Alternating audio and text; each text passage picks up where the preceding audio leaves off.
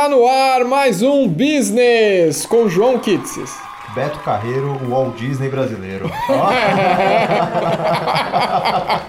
Igual. Natália Rubio. Deixem sua mulher escolher o nome do seu filho. Vocês vão entender mais pra frente. Sim. E eu, Bruno Piton. E hoje vamos falar do fantástico, do mundo maravilhoso, do lugar mais feliz na Terra.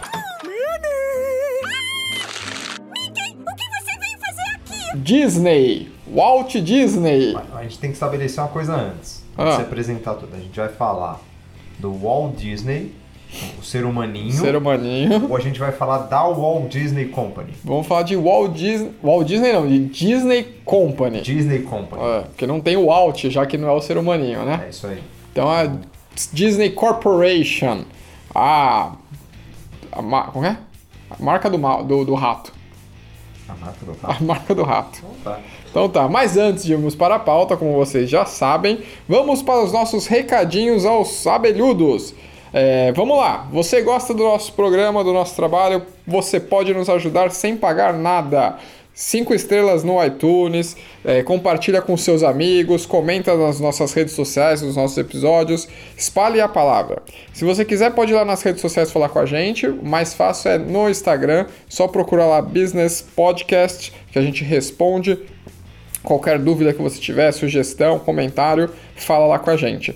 E se você parou por aqui sem querer, caiu de paraquedas, alguém te indicou e você está ouvindo este episódio pela primeira vez, primeiramente seja bem-vindo ao Business. Nós somos o podcast que fala o que você precisa saber para sair da colmeia com novas ideias e discussão. A ideia, a ideia aqui não é concluir nada, só queremos dar insumos aí para novos começos, para despertar coisas sobre o mundo dos negócios.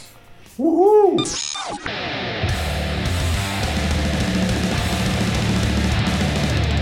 Business! Business! Business! Podcast que fala o que você precisa saber.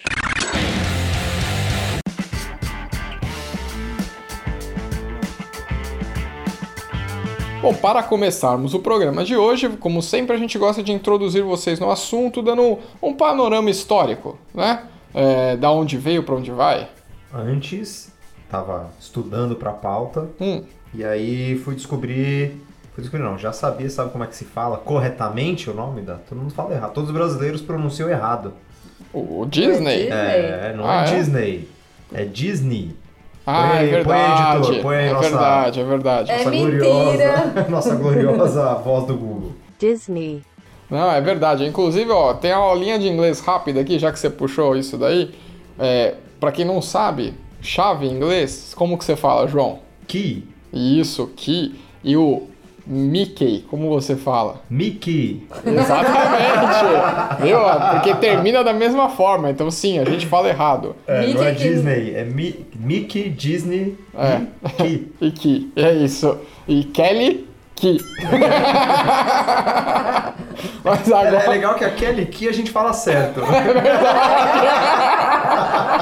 e o Disney a gente não consegue falar. A Então é Di- a Kelly Kay. A, Di- a Disney precisa aprender a fazer um rebrand com a Kelly Key, como pronunciar É o isso nome. aí, é. Mas beleza, agora que demos aula de inglês aí de graça, é, vamos começar contando a história, né? Da onde veio, para onde começou. E aí, acho que de forma geral, a maioria das pessoas devem saber que tudo começou com um estúdio de animação, né? Mas é mais ou menos animação, na verdade. Eu não sei se vocês lembram, talvez um pouco mais recente, alguém aqui que está ouvindo possa lembrar. Mas lembra daquela animação Macilada para Roger Rabbit? Vocês viram? Não. Vi. Era a sessão da tarde, que era É. o coelhinho que.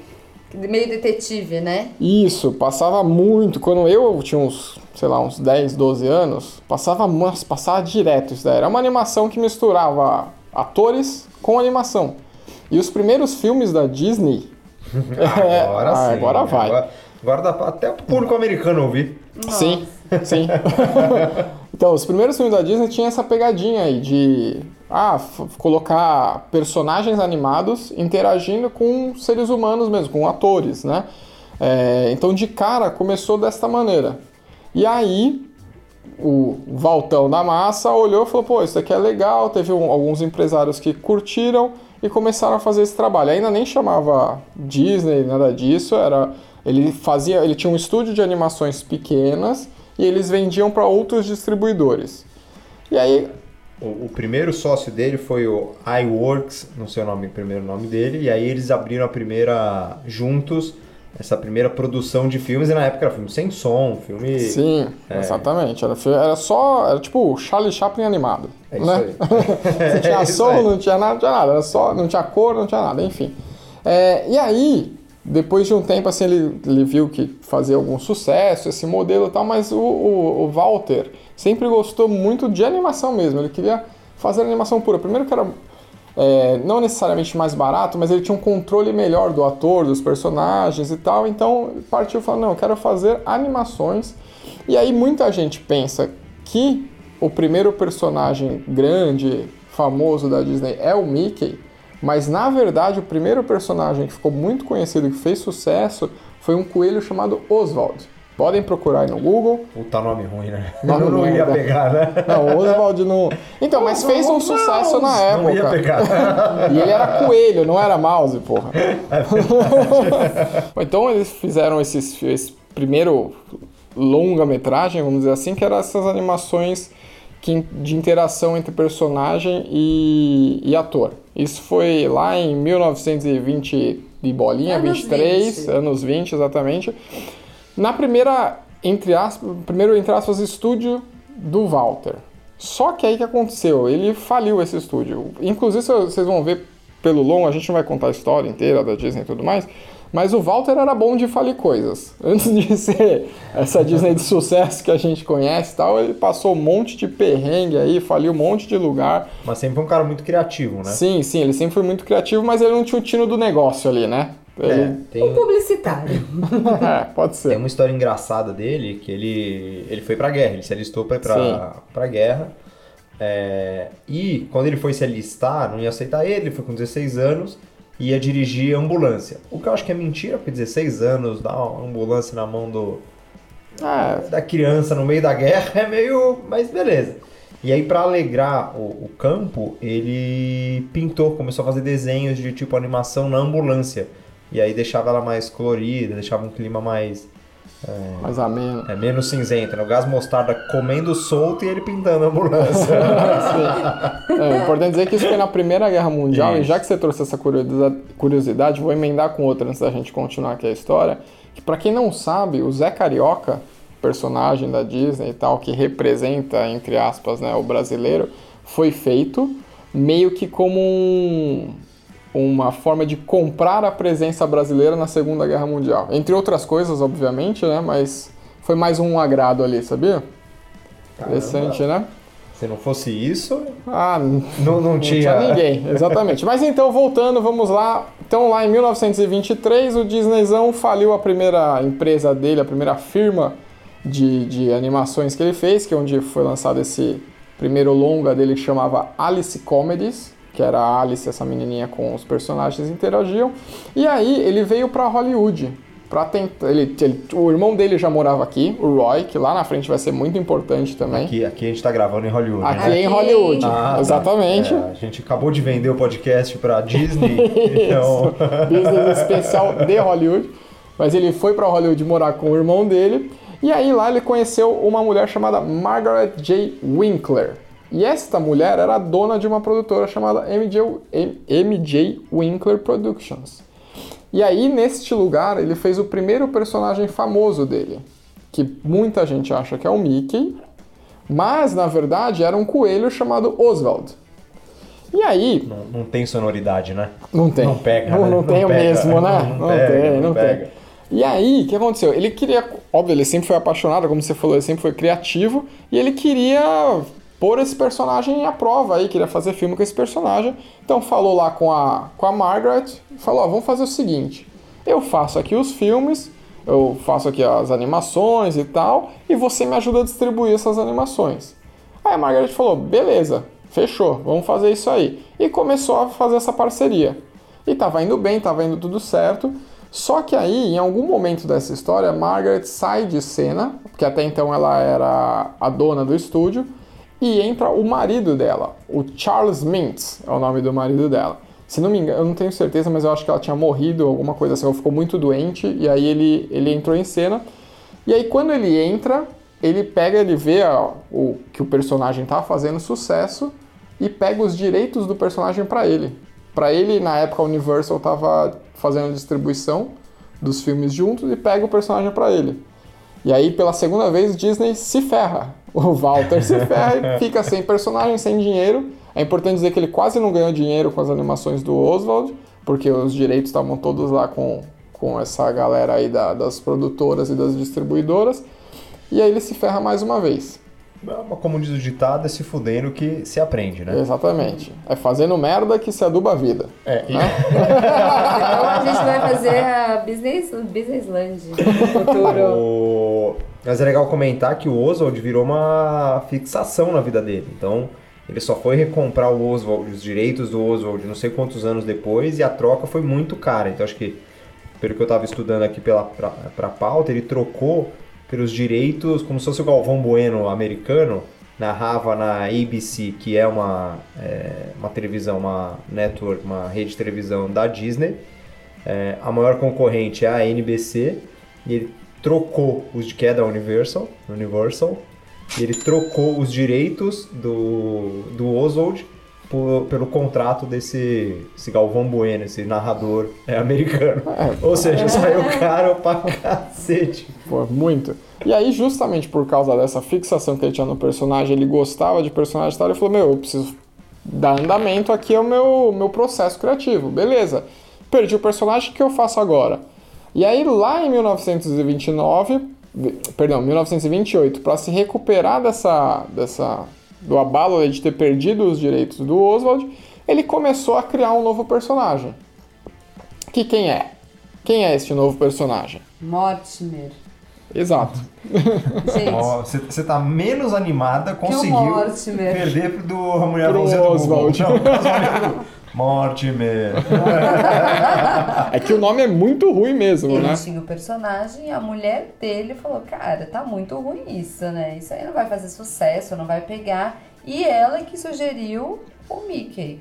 E aí, a partir dali, foi quando ele aceitou, e aí o rato que a gente conhece hoje foi chamado de Mickey, mas...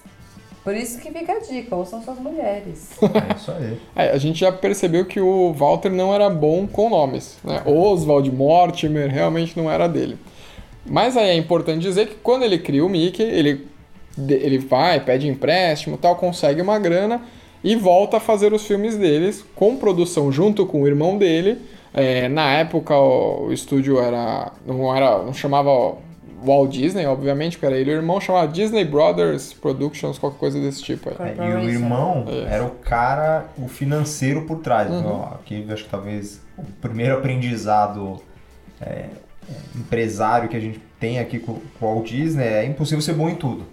Sim. Ele, no, no final das contas, virou o cara do negócio, o cara criativo, o cara que sabia administrar as coisas, mas o cara por trás era o irmão. Então, ele tinha confiança de que os negócios estariam bem com o irmão. Ouçam um episódio anterior, Negócios Familiares, né? Anterior do, do anterior do anterior. Do anterior, episódio 24. 20 não é 24 também. Tá bom. bom, mas o que eu acho que traz de novidade desse estúdio é que, assim, ele gostava muito de animação e tudo mais, e ele começou a misturar lá no início gente com desenho, certo? Uhum. É, quando ele já tá nesse estúdio, que aí eu acho que é um dos grandes marcos, e não só do Mickey, mas também do para quem curte essa parte de animação, foi que tem um filme chamado Steamboat. Acho que muitas vezes é- você dá uma olhadinha, que é aquele que o Mickey tá em preto e branco. É, ele, ele é imagem de vários lugares, inclusive de uma exposição que teve aqui em São Paulo. É, ele chama na verdade Steamboat Willie, tá? Que é o Isso. primeiro filme, ou melhor, a primeira animação Disney com trilha sonora, com som. Isso. E que lançou o Mickey pra galera, né? Não, na verdade, muita gente acha que o Steamboat, porque esse Steamboat ficou muito famoso justamente por ser o primeiro filme com som. Então, na verdade, não foi o primeiro o filme que lançou o Mickey. O Mickey já tinha aparecido antes em duas outras animações, é, Plane Crazy e The Galloping Gaucho, não sei se fala assim, mas enfim.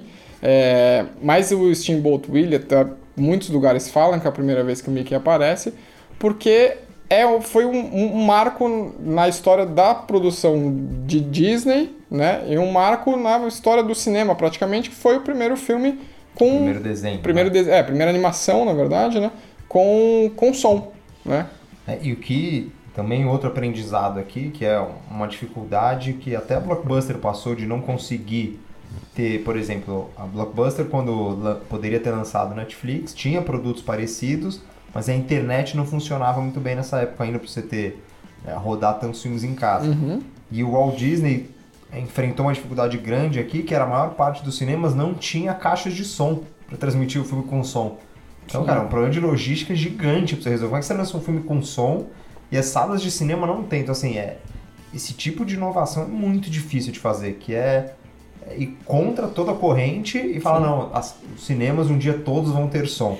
Cara, é maluco você pensar É. isso, tomar uma decisão dessa em 1930, sei lá. Olha, você muda o mercado completamente, né?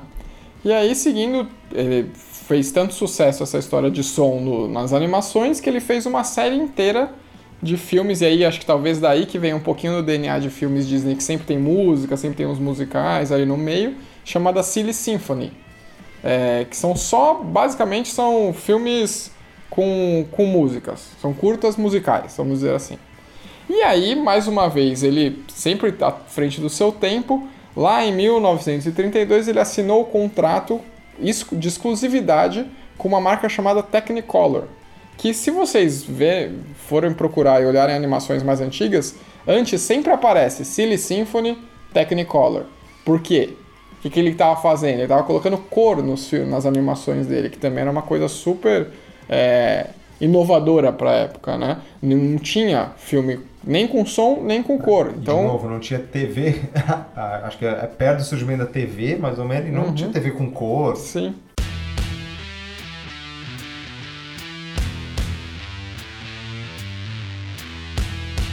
É, e aí fazendo outra, outra metáfora aqui, que o Beto Carreiro é o, o Walt Disney brasileiro, tem mais um brasileiro que pode ser o Walt Disney, é o Joseph Klimber.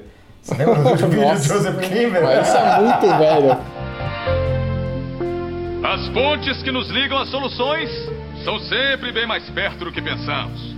Pois existem pessoas que não se abatem por nada. O Joseph Klimber é um, uma, sei lá, um sketch de humor. Dos melhores do mundo, né? melhores Um grupo do mundo, de humor. melhores do mundo, sei lá. Que o cara só se ferra. E é um pouco Walt Disney. Então, Sim. É, acho que ele lançou um dos maiores sucessos da época, foi é, Branca de Neve e os Sete Anões. Ele ganhou oito Oscars. E tem uma curiosidade interessante que quando ele ganhou oito Oscars, eram sete pequen- é, pequenas estátuas e uma grande. Então é, é engraçado. Ele conseguiu uma alta rentabilidade com esse filme. E aí chegou a década de 40, guerra, é, Segunda Guerra Mundial, todo o dinheiro americano indo pra guerra, todas as pessoas indo pra guerra, as pessoas que não ficam ouvindo rádio para acompanhar a guerra, então as bilheterias do cinema cada vez piores, cada vez piores. Então o país concentrando toda a riqueza é, em investimentos de guerra. né? É, e é importante dizer aí que, putz, tá tudo indo pra guerra e tal, putz, ele não fez nada nesse período. Não, na verdade ele tentou fazer, ele fez vários filmes que... Fez pro- filmes bons. Sim, que todo mundo conhece hoje, tipo Bambi é dessa época, Pinóquio, Dumbo, é tudo esse começo dos anos 40 é, e período de guerra, né? Mas realmente não tava rolando, porque a galera não tava muito interessada em ver animação. Não, e ele também fez uns filmes ligados à pátria, né? Porque assim, como ele gostava de animar, então assim, ele tinha um papel social também, que talvez não sejam tão conhecidos, mas tinha um monte de filme que falava ali do dia a dia dos caras. É, e ele entrou pessoalmente num combate muito grande aos comunistas. E começou a ter muita greve nos estúdios Walt Disney. Então começou crise, começou a ter greve, começou a ter crise, começou a ter greve. E eles começou a se meter em política e ele mesmo denunciava os, os, os líderes sindicais contra o Walt Disney para o governo, falando que eles eram membros do Partido Comunista. Então ele fudia com a galera A do. galera. Então assim, é. E isso começou a incomodar muito dentro dos próprios estúdios e a galera começou, teve quase que uma crise interna das pessoas quererem sair da empresa e teve rolou uma demissão em massa nessa época, que foi um dos, dos pontos críticos também que fudeu com ele. É, a gente tende a endeusar o Walt Disney por tudo que ele criou. Obviamente é um cara à frente do seu tempo, mas também não era um cara muito fácil. Então ele também tinha sua- suas questões. Tem muita gente, eu não particularmente não acredito nisso, mas que diz que ele era antissemita, tem gente que diz que ele perseguia as pessoas, então. Mas era uma pessoa à frente do seu tempo, mas começou a se ligar muito em política, começou a perder muito dinheiro, quase quebrou, é, e só foi se recuperar depois da Segunda Guerra Mundial. Então, é, pós Segunda Guerra Mundial, e aí ele volta a se recuperar. Tem uma questão que ele fechava vários contratos com o governo para fazer filmes é, pró-americano, pró-capitalismo, pró... Fazia filmes tanto de propaganda, tipo de alistamento e tal, quanto de treinamento pro exército propriamente dito também.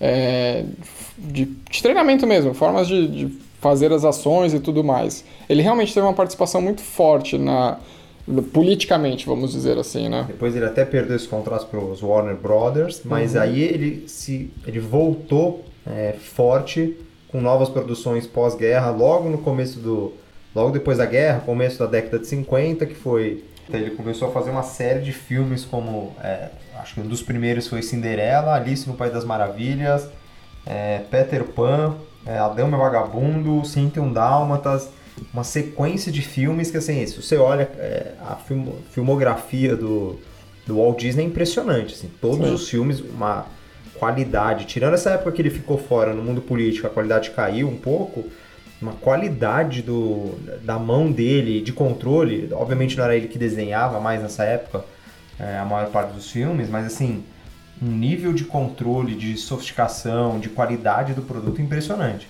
Que dizem que até você vê de trás pra frente, você fica ouvindo demônio, demônio, demônio, porque só Igual a pode. Xuxa, igual a Xuxa.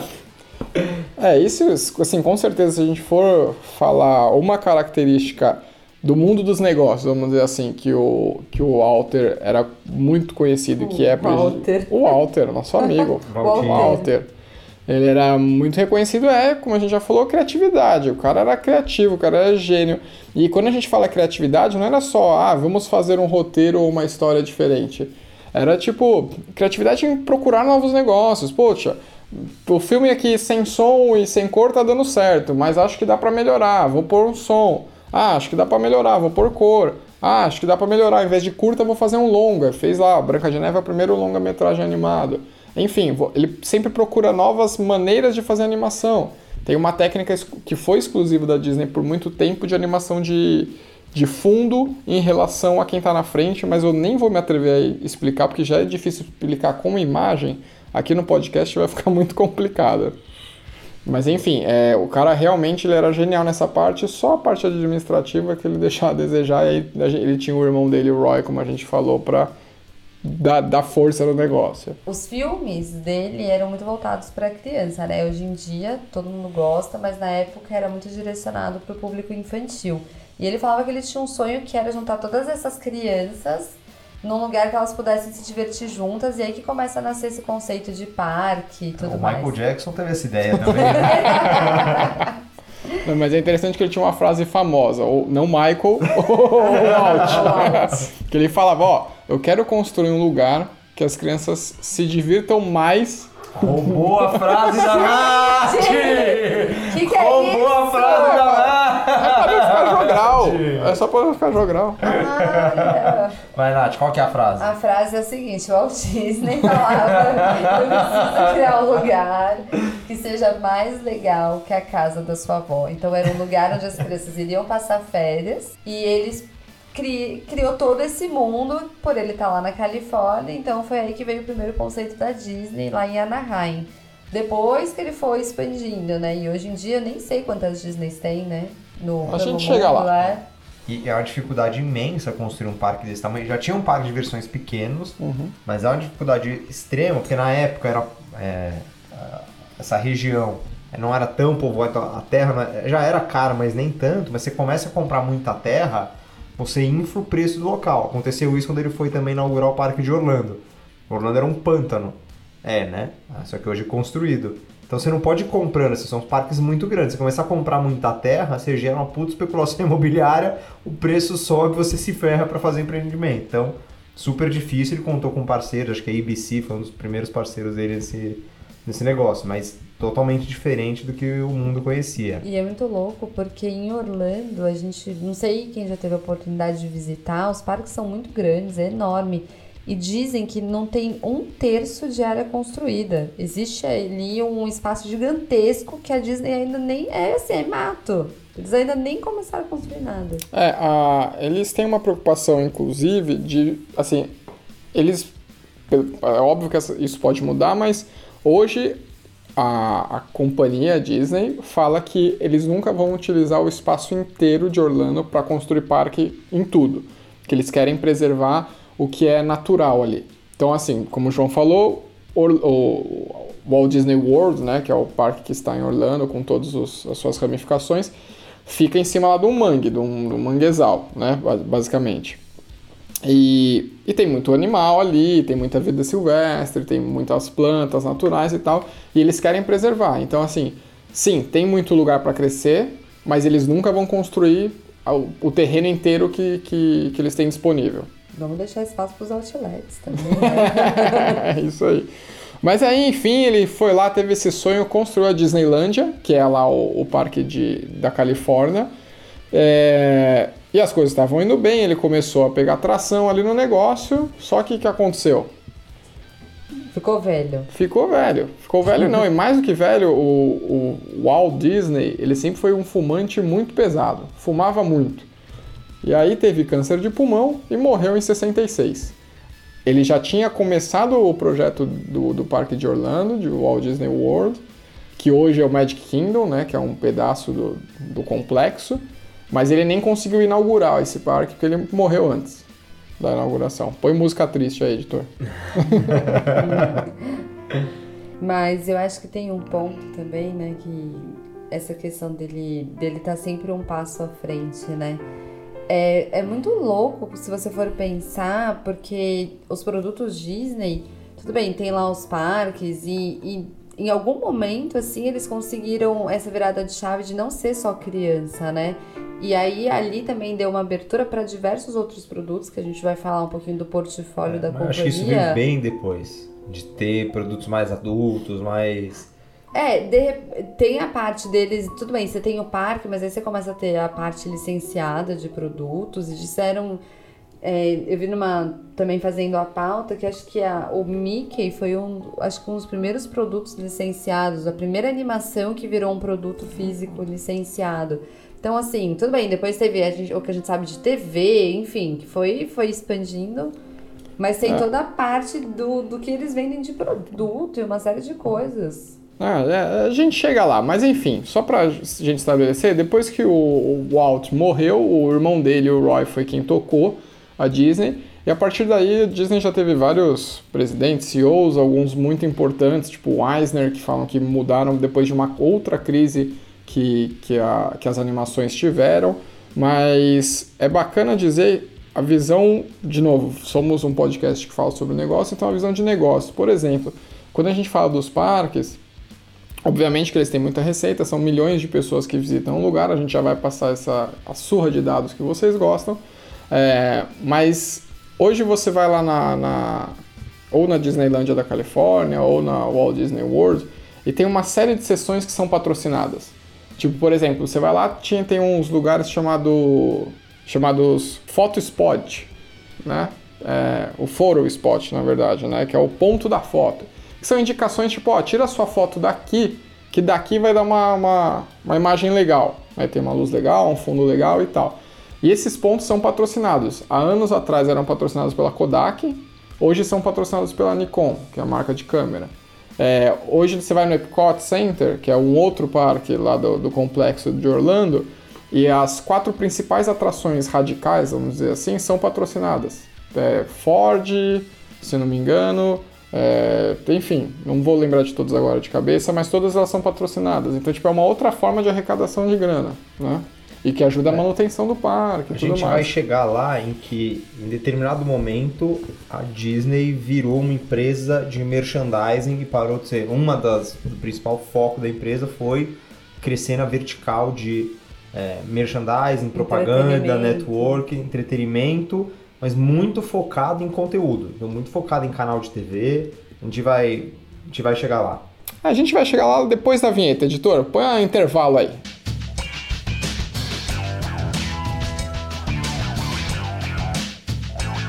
Bom, depois da morte do, do Walt Disney, depois entrou o irmão e a Disney começou a passar por uma série de crises. é, e aí eu acho que vale a pena a gente entrar mais na parte de negócios, que a, a Disney entrou numa nova geração, principalmente com novos executivos, muitos deles contratados, não mais a mão do antigo família. dono. É, e a Disney, a partir da década de 90, lançou vários filmes né, nesse período. Lançou Rei Leão, lançou uma série que foi a época de ouro da Disney, que, salvo engano, o Rei Leão até hoje, ou era a maior. A, a animação com maior bilheteria em valor atualizado da história. Assim, foi um negócio incrível.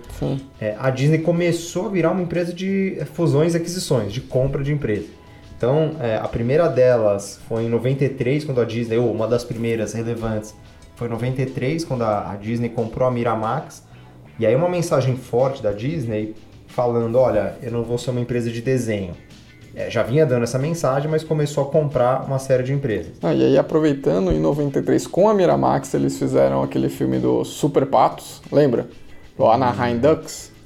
Que era Você por lembra? conta Que era do, do- parque do- também, Não, de na ver- serem Anaheim, não era? Não, não, sim, era por conta do Parque Sem Anaheim, mas enfim, pra quem não lembra, rapidinho, o filme de Sessão da Tarde, que era a história dos meninos de hockey, que eram super Ah, eu lembro, eu É, lembro. que eles eram, o time era uma merda e tal, só que eles iam lá e conseguiam ganhar e tal. Bem história Disney final feliz.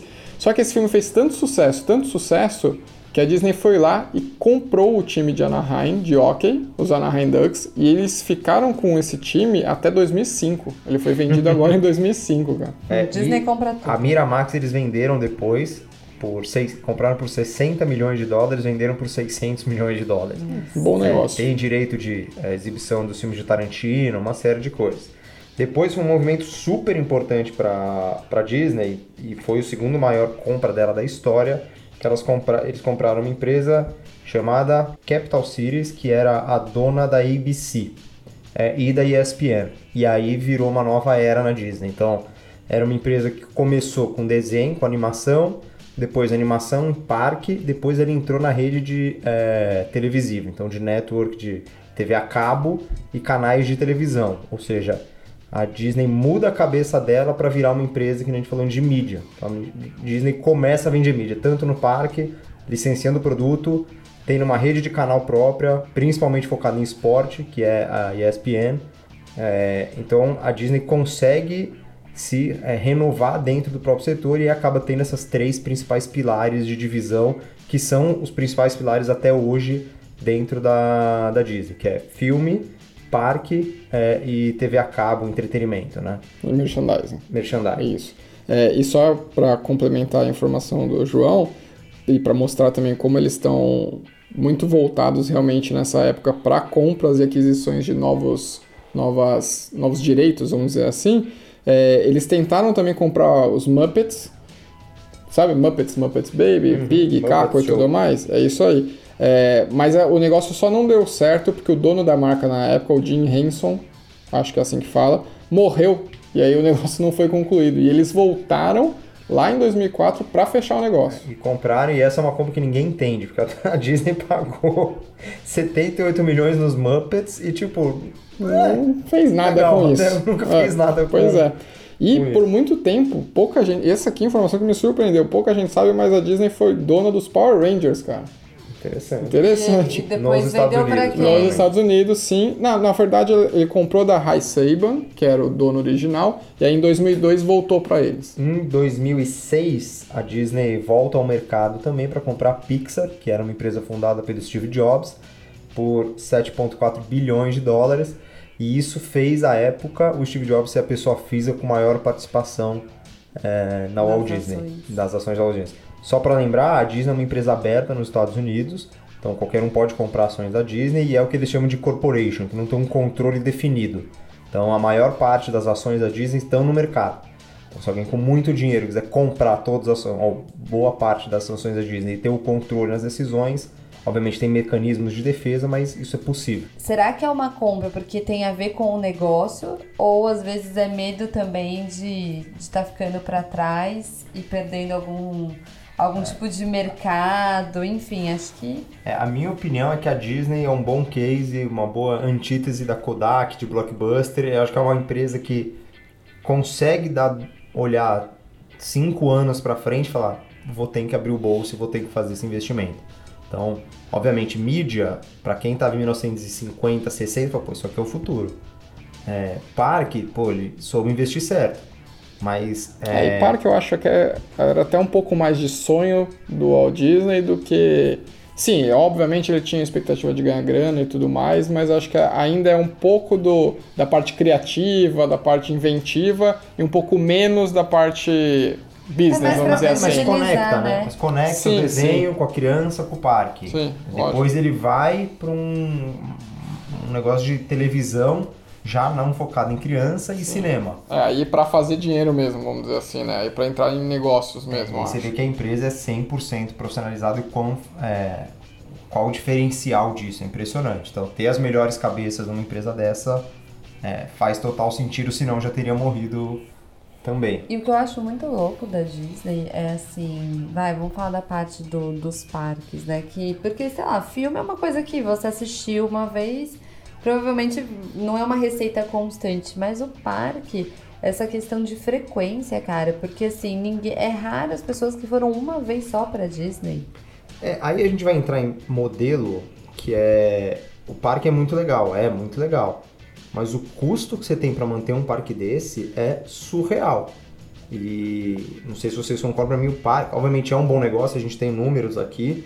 É, a segunda maior linha de receita da Disney são os parques, mas tem uma, uma- um custo atrelado a manter todos os parques esta- estratosférico. E aí eu acho que esse foi o movimento mais esperto da Disney dos últimos tempos, que é a Disney percebeu que nesse caminho ela ia morrer. Minha opinião, mais 10 anos alguém ia comprar a Disney, até tentaram comprar a Disney.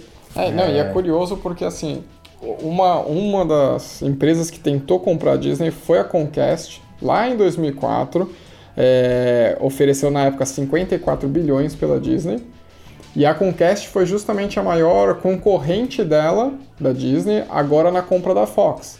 Né? Não sei se todo mundo acompanhou ou se lembra, mas foi a, basicamente a empresa que estava ali no, no páreo junto com a Disney para ver quem que arrematava a Fox. Então é muito curioso como esses players ficam se encontrando a todo momento né, no mercado. Mas você fala de morrer, mas na verdade não ia morrer. Não 10 morrer, anos assim- é- é- poderia, assim, ser comprado como um monopólio. Porque, assim, quando você fala morrer pra mim, é tipo, cara, ninguém mais quer ir em parque. Sei lá, agora as pessoas querem ficar assistindo no celular 3D. Então, mas é, o que, que a Disney percebeu? Ela falou, tá bom, cinema é o futuro? Provavelmente não. Parque é o futuro? O parque mantém, não é um negócio de alta escala. Só que a, a Disney foi ultrapassada, a Disney já foi uma das, maiores- umas maior- uma das maiores empresas do mundo, mas ela foi ultrapassada por longe por outras empresas. E a Disney está estagnada. Quanto mais pessoas você pode colocar num parque? É pouco. Se for pegar filme, ah, filme dá muito dinheiro pra Disney. Dá, mas mesmo com o maior filme da história, a maior bilheteria da história, é, o estúdio dá 3,8 bilhões de faturamento no ano. Parque dá o dobro disso. Então, o quão escalável é isso? Aí você olha que um Facebook vale é, mais do que o dobro da Disney e com uma estrutura de custo muito menor. Quando você olha que o Netflix hoje vale, sei lá, 122 bilhões de dólares. A Disney vale 232 bilhões de dólares. É, e o Facebook, na, o Netflix na baixa. A Disney conseguiu olhar pra frente e falar: opa, se eu não tiver nesse nicho aqui, a Netflix daqui 10 anos me compra. A Amazon vai lançar o dela, daqui 10 anos ela me compra. E aí eu acho que foi uma cartada difícil de se fazer, mas ela fez, teve coragem, comprou a Fox, que pra mim, o único grande objetivo, personagem, essas coisas, tudo besteira, tudo veio no pacote, era comprar a inteligência por trás do Hulu, que é um canal de streaming dos Estados Unidos grande, que a Disney tentou fazer antes sozinha, não conseguiu, precisava da tecnologia, da cabeça das pessoas e falou, tá, o único jeito de fazer isso é comprando uma empresa, se eu comprar muito pequenininha, vou chegar sem punch no mercado, preciso comprar a Fox por míseros 71 bilhões de dólares, que é uma loucura, mas assim, é, eu acho que no final das contas os acionistas pensaram, ou faz, ou vamos abrir para vender a empresa daqui 10 anos. Ah, não, eu concordo com, com você, João, especialmente não só na, nessa última aquisição da Fox, que assim, a gente já conversou em outros momentos e todo mundo concorda que assim, o principal achievement ali, o que eles estavam buscando mesmo era de fato ali a inteligência do, do Hulu, justamente pelos pontos que você já colocou. Mas mesmo se for pegar as outras aquisições da Disney, ela sempre adquire alguma empresa buscando corrigir alguma coisa dentro dela. Então vamos lá. Ah, retomando rapidamente, a Disney começou lá com um cara muito criativo, o Walt era muito genial, fazia as coisas, tocava tudo sozinho. Aí em algum momento ele perdeu um pouco disso. Aí, lá em 2006, quando ela comprou a Pixar, é um pouco de, ah, quero retomar essa parte criativa, porque era o estúdio que estava crescendo e fazendo animações que todo mundo estava amando e se encantando. É, com Marvel Star Wars, ah, vamos reforçar nosso merchandising. O Star Wars foi, é, é, conhecido por fazer muito dinheiro com, com, com merchan, né? Tanto, é, tanto é que o, muito do patrimônio do George Lucas foi construído em cima do merchan de, de, de Star Wars pouca, não sei se todo mundo sabe, mas no contrato do, do George Lucas, a, a, a, ideia de Star Wars é 100% dele, ele pensou tudo sozinho e tal, só que ele, e ele queria fazer os filmes. Quando ele conseguiu um estúdio para viabilizar isso, ele pegou e falou assim: tá, eu quero viabilizar, eu quero fazer, eu não quero nada de bilheteria, meu contrato é só de visual merchandising. E na época ninguém vendia tanto bonequinho assim, o pessoal do estúdio falou: ah, beleza, vamos entregar aí para você esse visual merchandising, a gente ganha bilheteria, vai ganhar muito dinheiro às suas custas e na verdade quem ganhou grana foi o George Lucas. Então vamos lá, Disney compra Star Wars e Marvel pensando com certeza muito em quanto de bonequinho que cada um desses filmes faz, o quanto de mochila, lancheira, enfim, todos tipos de produtos podem ter. É, e só me corrigindo, não que a Disney seja uma empresa ruim, pelo contrário, é uma empresa que sabe fazer muito bem os negócios que ela se propõe. Sim, com certeza. É uma empresa extremamente rentável, extremamente lucrativa. Você pegar faturamento da Disney desde 93, que é quando essas informações são públicas, só que só subiu. A Disney só subiu, é impressionante a curva. Não tem uma queda, uma mega crise na Disney. Então ela faturava em 93 8 bilhões de dólares em 2018 ela faturou 60. Então, assim, é uma empresa é. que sabe fazer negócio, uhum. mas também sabe olhar que daqui 10 anos é, esses negócios não, não teriam o mesmo valor que tem hoje. E o acionista quer retorno para ele. Então acho que ela, sou, ela sabe se mover na hora certa. E é inegável que assim, eles sabem cuidar do parque como ninguém. Você vai na Universal, depois vai na Disney, que a gente teve essa experiência no passado, você vê que assim é descarada a diferença de experiência Sim, de, de, consumidor, de sonho, de. A Disney é muito boa. E com uma puta gestão de crise também, né? Porque você não ouve falar nada, quer dizer, é um valor de marca enorme, porque você não vê crises na Disney. Você não vê. É, tipo, nada... acidente no parque. Não, não acidente é? no parque, ou se não, maltrato na Disney, sabe? Não existe. Então também existe todo um valor de marca aí que vai só aumentando esses. E aí, continuando. Continuando aí a, a questão de aquisições, olhando o mercado, né, olhando o futuro. Em 2014, a Disney comprou um estúdio chamado Maker Studios, que é uma produtora de vídeos de YouTube. Então também, ah, tô vendo esse nicho crescer, eu vou lá e faço um movimento para estar dentro daquele, daquele mercado. É, e aí, para continuar, eu queria pôr duas questões para vocês aí. A primeira, na verdade, eu vou pôr e meio que já vou dar uma resposta, que me surpreendeu, que assim, de todas essas divisões que a gente falou, parque, mídia, que é muito de TV, é, merchandising, os filmes e tal, qual vocês acham que dá mais grana para eles? É pra falar, eu sei a resposta. então pode falar. é, o canal de mídia e dinheiro com merchandising é de, long, de longe não, mas é o que mais dá dinheiro e o, pra, o parque logo atrás, né? É, exatamente. O que mais dá dinheiro são as redes de TV aí vendendo mídia, né? Principalmente a maior delas é a ESPN, que é o canal de esportes. É, apesar que nos últimos anos ele vem perdendo é, vem sempre perdendo um pouquinho de faturamento. E aí talvez por conta disso que vem um movimento aí de vamos ver como que é o streaming, por exemplo. Mas aí só para inteirar antes de, de, qualquer outra coisa, tem uma pesquisa chamada Top 30 Global Media Owners. A última que, que saiu foi em 2017, tá? Não tem dados mais atuais que isso, mas só para vocês terem uma noção disso que eu tô falando da, da, da perda de market share, da Disney de forma geral é que em 2016 a Disney era o segundo maior faturamento do mundo em mídia, com 22,5 bi. E aí, em 2017, ela caiu para quinto lugar. Ela está atrás da Alphabet, que é o grupo do Google, que tem 59,6 bi, é o primeiro lugar hoje em mídia. É, atrás do Facebook, da Comcast, ó a Comcast aparecendo de novo, e do Baidu. Lá da China, se tem China, é grande. Se tem Bayer é bom. É, exatamente. Então é isso que a gente está dizendo, sabe? É o maior, a maior linha de faturamento dos caras é mídia e eles estão caindo e perdendo o mercado em mídia. Então por isso talvez justifique um investimento tão pesado com Fox e como o João falou, atrás de um, de um ponto específico ali, né? É, só para falar, o que eles falam que é o maior faturamento deles, eles chamam de Cable Networks. Então, que é ESPN, que é ABC, esses, esses canais. Então, a Disney hoje é dividida em quatro pilares. Parque, estúdio, esse... é, É o estúdio que são os cinemas, os filmes, né? cinemas, os filmes, Media Networks e esse é, Direct to Consumer, que é o ESPN+, e o Disney, Disney+, agora o Hulu, que é, enfim, é uma, uma empresa que tem como acionista a Disney, é, a Fox e a Warner, a Warner tem uma participação pequena, e hoje esse Direct Consumer já é do mesmo tamanho ou muito próximo do estúdio. Então, assim, é louco. Todo mundo pensa Disney, a Marvel dá super dinheiro, dá muito dinheiro. Mas dentro da distribuição da Disney ainda é um percentual, é, uma fatia não tão expressiva assim. Expressiva, mas lá, a gente tá falando de menos de 20% da empresa.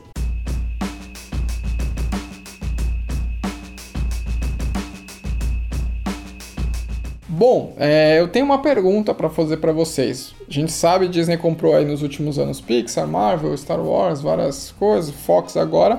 Inclusive agora nessa compra da Fox, quase por diversas vezes ficou muito tempo discutindo ali na, na esfera judicial se essa compra podia acontecer ou não por conta de monopólio de mercado, né? Vocês acham que, pensando nessa questão de monopólio, a Disney claramente hoje, sei lá, você olha para o calendário do cinema, o ano inteiro tem Disney, tem um filme concorrendo com o outro, tudo, tudo é Disney. É, primeiro, se vocês acham que é um problema ser esse monopólio de entretenimento, e depois é, se a gente está falando que, ela, que a Disney, entre aspas, depende de aquisições no mercado para se manter sempre fresca, é, bom, tá acabando o que ela pode adquirir, né? De, de conteúdo, sim. É, então, o que, que você. Quais são os seus pensamentos sobre isso? É, eu, particularmente, acho que sempre é ruim qualquer tipo de monopólio. Então, é, não ter a concorrência é muito ruim, mas eu acho que vem surgindo, não, talvez não nesse conteúdo direto que você é muito fã de super-herói. Super-herói acho que morreu, só tá na mão da Disney. Mas outros conteúdos surgindo paralelo com tamanho, um sucesso tão grande quanto. Você vê, putz, o pessoal não gostou do final, mas Game of Thrones com sucesso gigante, a Amazon reinvestindo em Senhor dos Anéis, é, ou lançando, é, Netflix lançando é, outro tipo de série ou outro tipo de herói. Então acho que assim, é, eu acho super ruim pro mercado e como consumidor. Mas pro fã no curto prazo ver todo mundo junto deve ser legal. É, não, e ainda porque, vamos lá, mesmo que surjam novas, novos, novos direitos aí, né, novos personagens, enfim, em algum momento a Disney não vai poder comprar mais. Até pela questão de monopólio de fato. Legalmente ela vai ter que deixar um personagem para alguém ali, né? É, então, em algum momento ela vai ter que parar essas compras todas, mas aí a pergunta é o que, que ela faz, né? Mas eu acho que não, não tá caracterizado monopólio, né? Se você for pensar, é, tem muito super-herói, tem muita coisa, porque assim, é, o- eles investiram para que na mídia pareça que assim, os principais ou os que estão mais em alta estão com eles, mas acho que tem muita coisa aí. E quando eu falo assim, ah, não tem pra onde ela ir, não tem pra onde ela comprar, eu acho que na verdade assim, é, tem e vai, vão pintar outras coisas. Daqui a pouco ela pode ir pro ramo de esporte, ela pode ir pro ramo de carros, pode, sei lá, qualquer coisa. Só, só o mercado em decadência. Carro, televisão. Tô brincando. É, mas se você for pensar, é assim, eu não sei como. Vai, a gente tá falando muito mais da nossa realidade Brasil, né? Mas a gente tá falando de uma marca que é mundial. Então, assim, é aquele velho lance. Será que, tipo, na realidade de outros países. Sabe, eu acho que a Disney é muito grande pra gente poder cravar isso. Porque a gente tá falando de uma marca que atua em, no mundo todo. Então, assim, pode ser que realmente, assim, Brasil se torne, tipo, uma realidade da relação com essa marca. Sabe? Eu acho que o que ela tem que ver, talvez, e eu não sei se a Disney faz isso, é como que regionalmente, né, mas falando aí mundo, como é que ela se comporta? Que tipo de produtos que cada lugar vai se manter ou não, sabe? É, mas por isso que eu acho que essa compra foi fundamental para ela, porque se ela tiver, tiver que pensar fisicamente como cada regional se porta e não é, nas redes, ela tá ferrada. Nunca vai ser um. é, quer dizer, ela vai ter uma tendência de queda. Por isso que o Di- Disney Plus é o caminho futuro dela, porque senão é, ela entra numa lógica de ser aquilo que a gente sempre briga, que ah, as empresas não inovam, as empresas não inovam. Então, eu acho que tem muita coisa para Disney comprar ainda, paralelo ao que ela já faz, e a história mostra que a Disney faz isso. Até o dia que ela não vai aguentar, sei lá, vai ser comprada pela Amazon. Meu palpite, hein? 10 anos Disney comprada pela Amazon. Cara, eu vou te falar, se você for pensar a base de dados que uma Disney tem também, se a gente tá falando que hoje, sei lá, futuro é, é dada, quem tem essa informação, cara, imagina o banco de dados que esses caras não têm. Eu não sei nem o que eles fazem com isso. Porque, por exemplo, eu nunca fui impactado por uma propaganda Disney. Então, Você é, entende? Isso é muito louco. Mas né? acho que. Bom, não sei, pode ser que eu esteja falando besteira, mas esse, nessa questão de dados, um Facebook, um Google está infinitamente na frente. Infinitamente, mas, tipo, o que o Google tem de dado seu, é, sim, é muito maior do que a Disney É. tem de dado seu. Porque a Disney sempre veio nesse conteúdo muito forte no conteúdo offline ainda. Então o parque, Sim. o parque ainda é offline. Ah, você compra online, você consegue comprar uma coisa na espada. Mas a Puta experiência, experiência, é, é, então, eu acho que a Tá marca e a fidelização da marca, o parque é animal. Mas como, conte- como é, ba- banco de dados, puta, tem outros negócios que a Disney tem muito mais dados seus do que nisso. Ah, o próprio Disney Plus aí, quando engrenar de vez, provavelmente vai ter uma base muito maior do que hoje Provavelmente, mas é espantoso o Netflix valer, tipo, sei lá, é, 122 bilhões e a Disney 230 Ah. bilhões. Tipo, ó, é espantoso você ver um negócio desse tamanho. É, o tamanho, a quantidade de ramificações que a Disney tem, né? E Net- é, vamos lá, é muito mais fácil você ter a Netflix valendo 120 e precisar cuidar de uma caixa do que ser a Disney, que tudo bem, vale o dobro, mas olha tanto de gente que tá por trás, né? Hoje, quantos funcionários que a, que a Disney tem, João? 201 mil funcionários. Viu? Aprende, Nath, assim que faz ao vivo. E é, pra você ter uma noção, a gente poderia fazer essa divisão. Vamos fazer? Então, fiz umas contas rápidas aqui. O índice não funciona para nada, eu criei da minha cabeça, então. Isso aqui não é uma indicação de compra de ação, mas assim, se for dividir né, dois números importantes, quanto que vale a Netflix? é, hoje, o valor de mercado da Netflix é 122 bilhões. A Netflix tem é, 5.400 funcionários. Então, se você pegar o valor de quanto ela vale dividido por funcionário, vai dar 22 milhões por funcionário.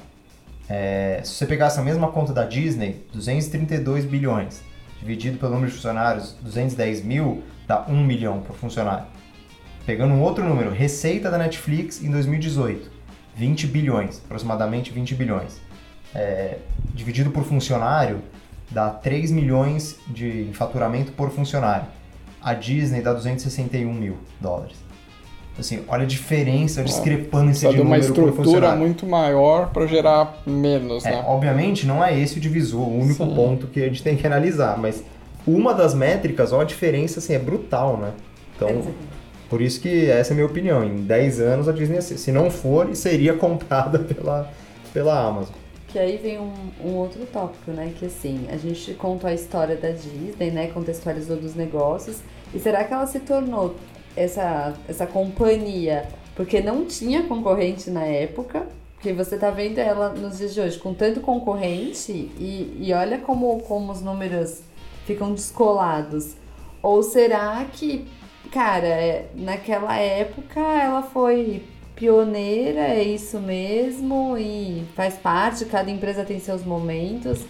É, eu Daqui tenho... a pouco vem uma que vai bater Netflix e Amazon. Não, eu tenho uma opinião. Quando, lá no, como a gente contou a história, lá no começo, o Walt Disney começou com essa ideia de animações e tal, tinha assim muita concorrência, porque cinema era uma novidade, todo mundo queria fazer.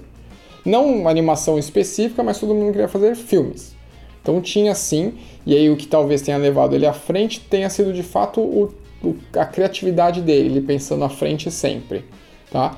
É, e aí, se você. A gente não contou a história inteira, ponto a ponto, que ia ser muito demorada, ela é gigantesca, tem vários pontos, mas a Disney tem muitos altos e baixos durante toda a vida dela, especialmente nesse começo que é exclusivamente animação. Então tem animações que eles fazem muito dinheiro e animações que eles perdem muita grana. É, em algum momento a Disney se destaca, que na minha opinião o primeiro ponto focal lá é em Branca de Neve, ganhar Oscar e tudo mais. E aí, a partir daí, a gente nota um crescimento mais contínuo. De, de novo, tem pontos de altos e baixos durante toda a história, mas depois de Branca de Neve, ela vira uma marca mais reconhecida. E aí sim, eu acho que talvez tiveram poucos concorrentes pensando especificamente a animação do jeito que a Disney fez. Mas no começo eu acho que foi um destaque muito por conta do, do Walt mesmo. É, eu acho que é meio clichê o que eu vou falar, mas é, não tem como fugir disso. A Disney é o que é pelas pessoas que estão lá e construíram aquilo. Então, o Walt Disney, acho que primeiro, a primeira geração, o Walt Disney era um cara acima da, da média, acima frente do seu tempo e conseguia fazer as coisas num nível de perfeição absurdo. Então, o cara conseguia, e de tudo, em todos os sentidos. É, teve um pouco de sorte também, com certeza tem um fator sorte, Uhum. mas a, a sorte está ali para ser usada para quem souber usar melhor a sorte. Todo mundo tem sorte e azar. É, e eu acho que depois isso também se, é, se manteve no esse DNA da Disney, que é ao longo do tempo ser uma empresa muito boa no que ela se propõe a fazer, muito boa. E isso faz a Disney ser sempre, sei lá, tá sempre na, na elite, na cabeça de quem faz os movimentos. É, então acho que é uma combinação de sorte e a competência de, quem- de quem está ali na frente. É, teve concorrentes gigantes que nunca foram. Hanna-Barbera fez um monte de desenho muito famoso, tão famosos quanto os da Disney. E nunca virou, assim, metade do que a Disney foi, ou metade de- No auge, comparado às duas, a Disney sempre foi muito maior. Então acho que é total competência e mérito do- da cabeça. E o que, que você acha? Eu, a minha opinião é a seguinte, né? Na época, ele constrói, eu acho que assim, é terreno novo, sabe? Eu sou sempre da seguinte opinião, quem é terreno novo, a gente teve aí outros programas que a gente viu, iFood, outros, outros players que chegaram e realmente tem o diferencial tudo mais, mas ele foi a novidade, sabe? E aí o que eu acho que é o maior diferencial que vai fazer ele se sustentar por mais tempo, independente do negócio que ele atue ou se ele for comprado ou não, é a relação emocional que ele criou com a galera. Então, não, eu acho que não, não é nem mais agora a questão da qualidade Disney, mas assim, o emocional Disney com todas essas gerações, né? Porque começa, sei lá, com o seu pai, vai passando de pai para filha, assim, as gerações ainda eles conseguem manter isso. Mas eu acho que é porque foi o primeiro que chegou. Acho que é uma ideia inovadora, mas hoje, se chegasse um, um novo em outro setor, ah, é o primeiro, cara. Pra mim, sempre o primeiro, ele, independente da qualidade ou não, ele é o cara que, que puxa. Bom, legal. É, se vocês gostaram do assunto, a gente ainda pode falar muito mais sobre Disney. Por exemplo, a gente tem uns números aqui de pessoas que visitam o parque, mas a gente só vai falar se vocês comentarem e disserem que querem que a gente fale. E aí, qualquer coisa, a gente faz uma parte 2 do programa, porque agora vai começar o nosso famosíssimo quadro Melzinho na Chupeta.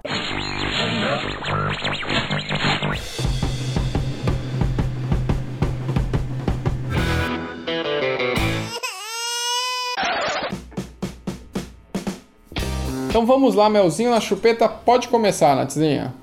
Ó, essa semana não vai ser nenhuma indicação, mas eu vou compartilhar com vocês uma experiência que eu tô tendo que é muito legal.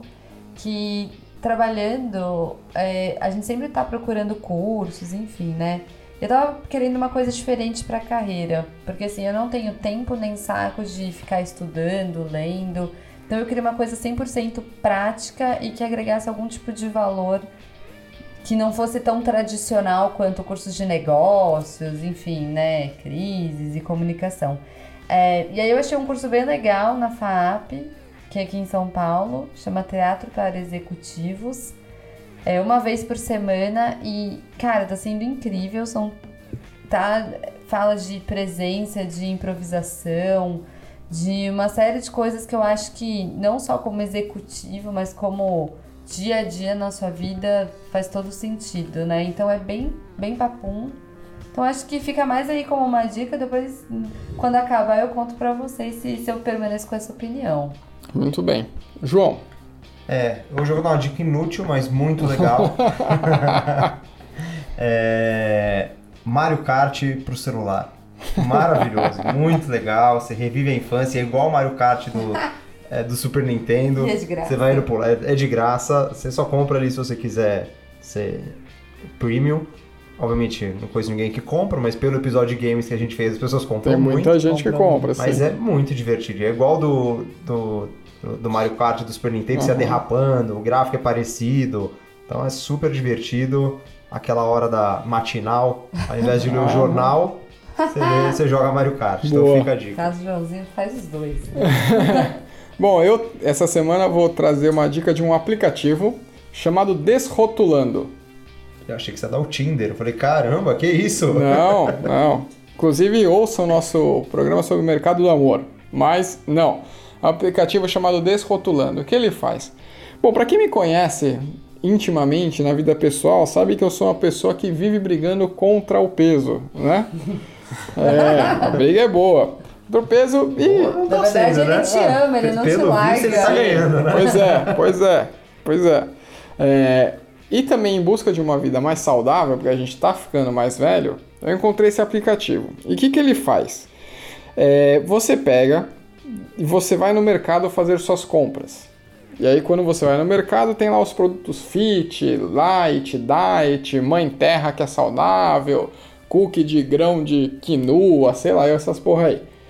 E aí você vai com, abre o aplicativo e, e lê o código de barras do aplicativo. E aí o aplicativo vai te falar o quão saudável Não, o aplicativo lê o código ARRO do produto. do produto. Ah, tá. É. Que, não foi o que eu falei? Bom, enfim. Leu o código de barra do produto e aquele produto ele tá cadastrado numa base deles e ele te fala o quão saudável é aquele produto e não só isso, numa escala de 0 a 100. E não só isso, quando ele por algum motivo ele fala que não é saudável, porque ele pode ser muito ruim, ruim, razoável, bom, muito bom, excelente, super duper e tal, enfim. E aí ele te aponta, fala, ó, esse daqui não é bom por quê? Ele fala, sei lá, por exemplo, tem muito sódio, Porque eles não me patrocinam. não, é, é bem, é bem de boa mesmo. Tem muito sódio, tem, sei lá, cinco açúcar, porque ele pega os ingredientes e te mostra o que aquele ingredi- ingrediente é, sabe? Tem, ah, dióxido de não, o que, que significa isso? Aí ele vai lá e fala, é um açúcar, por exemplo. Então é muito interessante, vale a pena, e ele é de graça também. Se vocês quiserem, eu não uso, mas se vocês quiserem a versão premium dele, você pode setar, porque a princípio ele é setado para saudabilidade. Quão saudável é os produtos que você está escaneando. Mas se você quiser setar, você pode setar ele para, por exemplo, perda de peso. E aí ele só vai ver, tipo, focado em se engorda ou não, né? Isso na versão premium. Mas na básica ele vai lá pro, pro saudável, mas o saudável você consegue ver, tipo, ah, você escaneou lá um produto, tem cinco açúcares, obviamente que você vai engordar com ele, né? Mas vale a pena, procurem aí desrotulando. Podia trazer eles aqui, né? Fica aí o desafio. Pode ser, vamos Trazer o tentar falar com o Desrotulando aqui. então. É isso aí então. Muito obrigado por ouvirem mais episódios, mais este episódio com a gente, ter ficado aqui até o final. Nos vemos no próximo programa e tchau!